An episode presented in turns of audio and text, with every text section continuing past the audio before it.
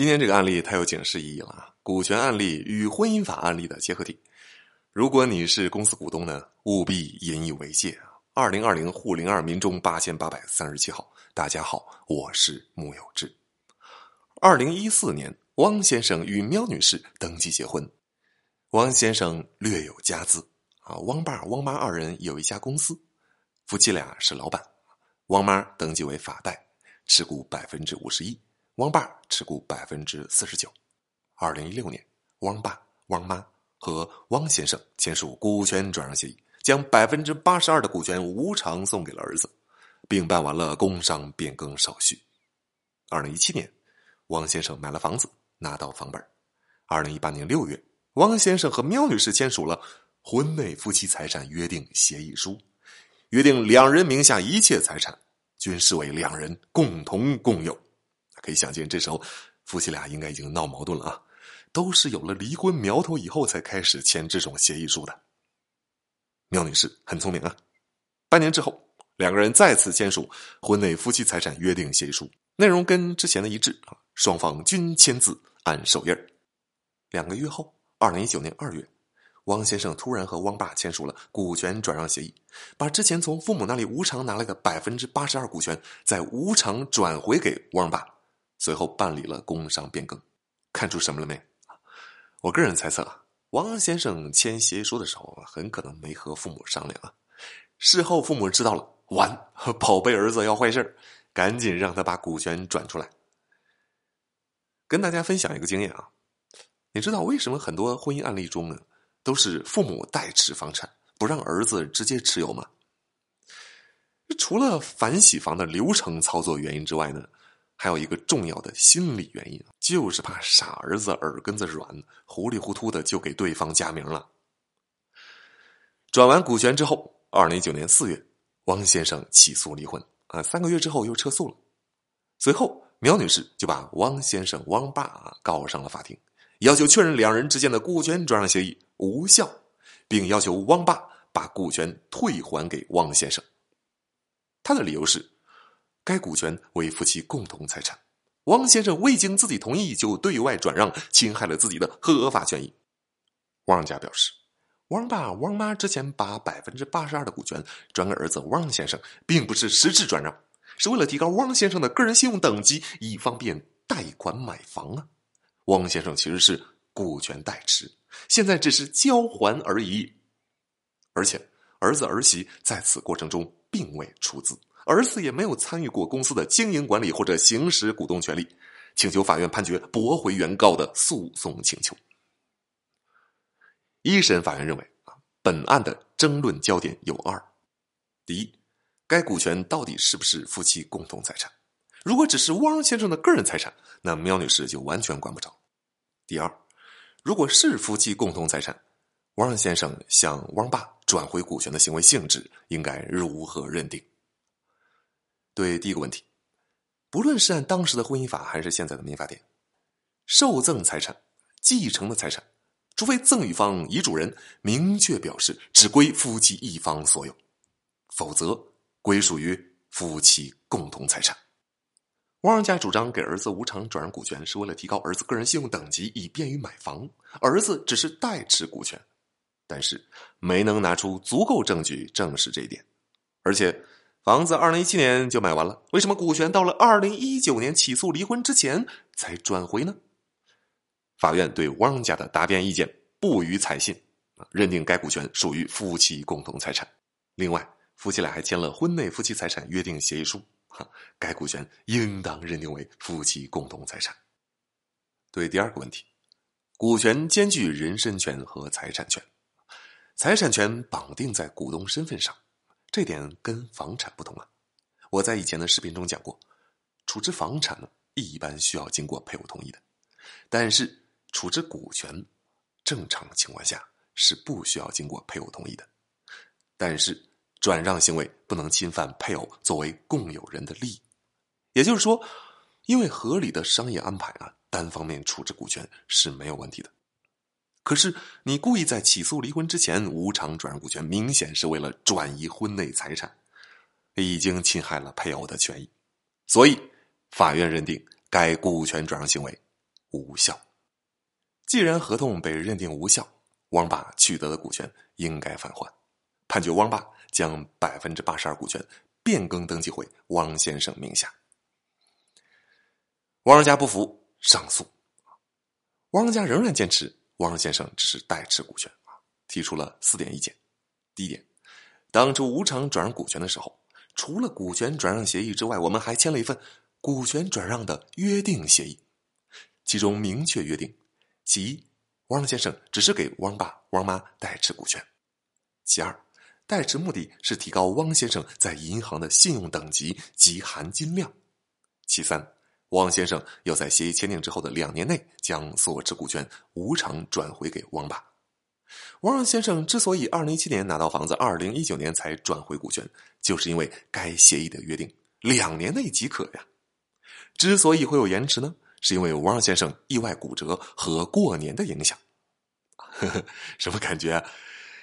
这个协议明显是一审之后才补的啊。第二点，汪爸汪妈房产限购。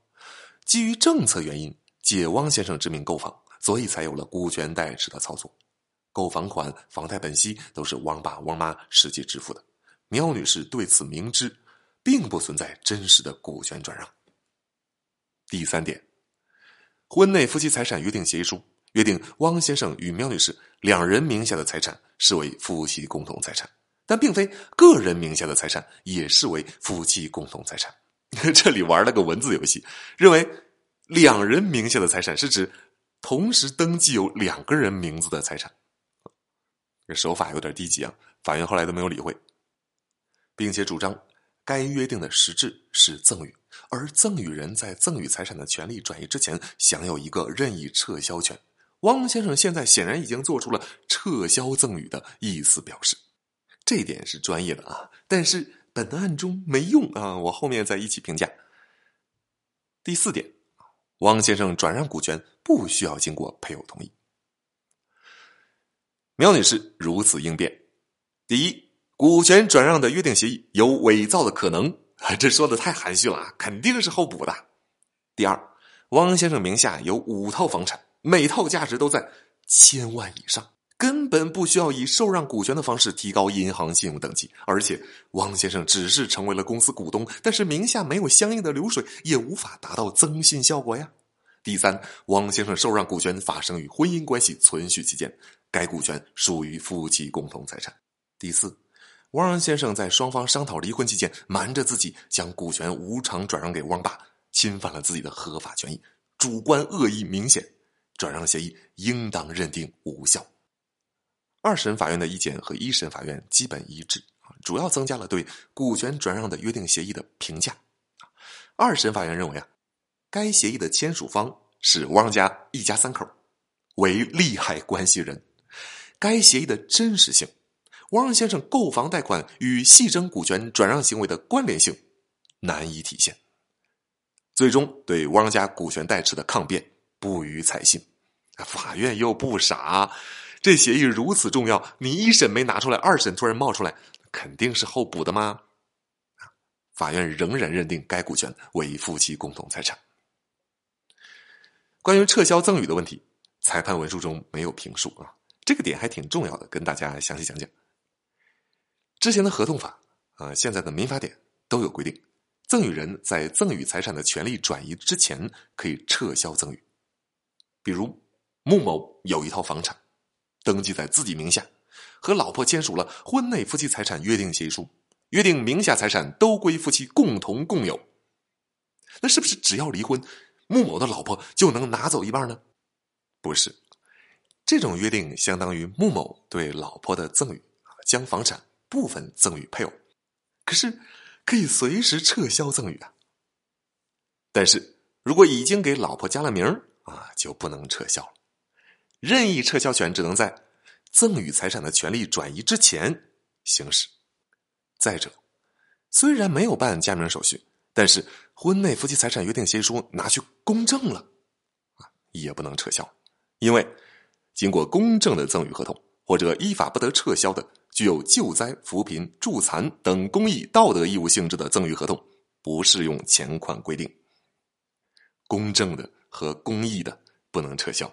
所以啊，约定书知道应该怎么签了吧？有人会问，那离婚协议约定房子分给对方一半我后悔了，是不是也能行使任意撤销权呢？那种情况不能啊。离婚协议不是赠与合同，双方其实是在谈条件。如果你不把房子分给对方一半，对方会愿意跟你离婚吗？又或者，如果你不把房子分给对方一半，对方会同意把孩子的抚养权给你吗？回到本案，类似的，一般认为啊，股权赠与在没有办理工商变更手续之前，也可以撤销赠与。其实有争议啊，这就是本案中汪家的抗辩理由之一。可是问题的关键在于，汪爸汪妈是在汪喵夫妻婚姻关系存续期间向汪先生赠与的股权，而且没有明确表示只归他一人所有。所以，即便没有婚内夫妻财产约定协议书，该股权也是夫妻共同财产。至于股权转让的效力问题，嗯，二审法院比一审法院更直白啊，直接认定是汪先生与汪爸恶意串通。而我们知道，恶意串通损害第三人利益的合同是无效的。